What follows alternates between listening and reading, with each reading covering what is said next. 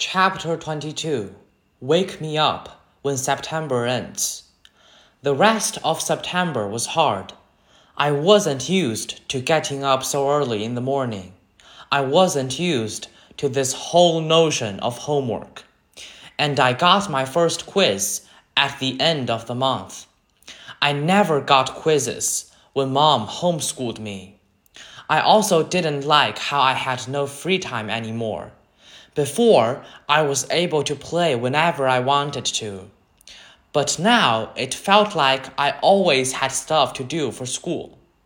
And being at school was awful in the beginning. Every new class I had was like a new chance for kids to not stare at me.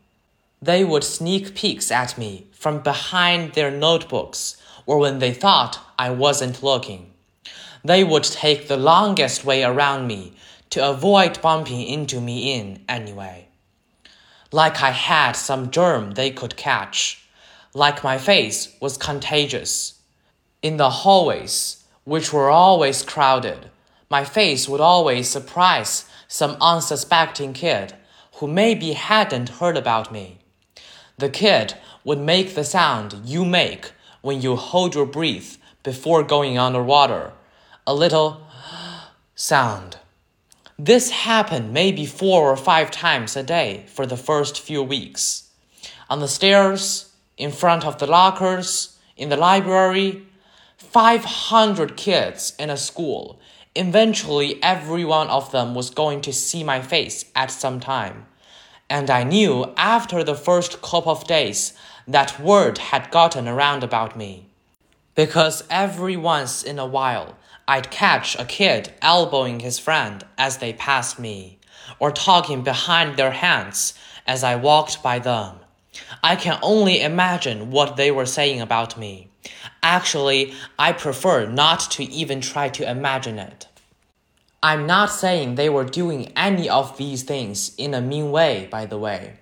Not once did any kid laugh or make noises or do anything like that. They were just being normal dumb kids. I know that. I kind of wanted to tell them that. Like, it's okay. I know I'm weird looking. Take a look. I don't bite. Hey, the truth is, if a Wookiee started going to the school all of a sudden, I'd be curious. I'd probably stare a bit. And if I was walking with Jack or Summer, I'd probably whisper to them, Hey, there's the Wookiee.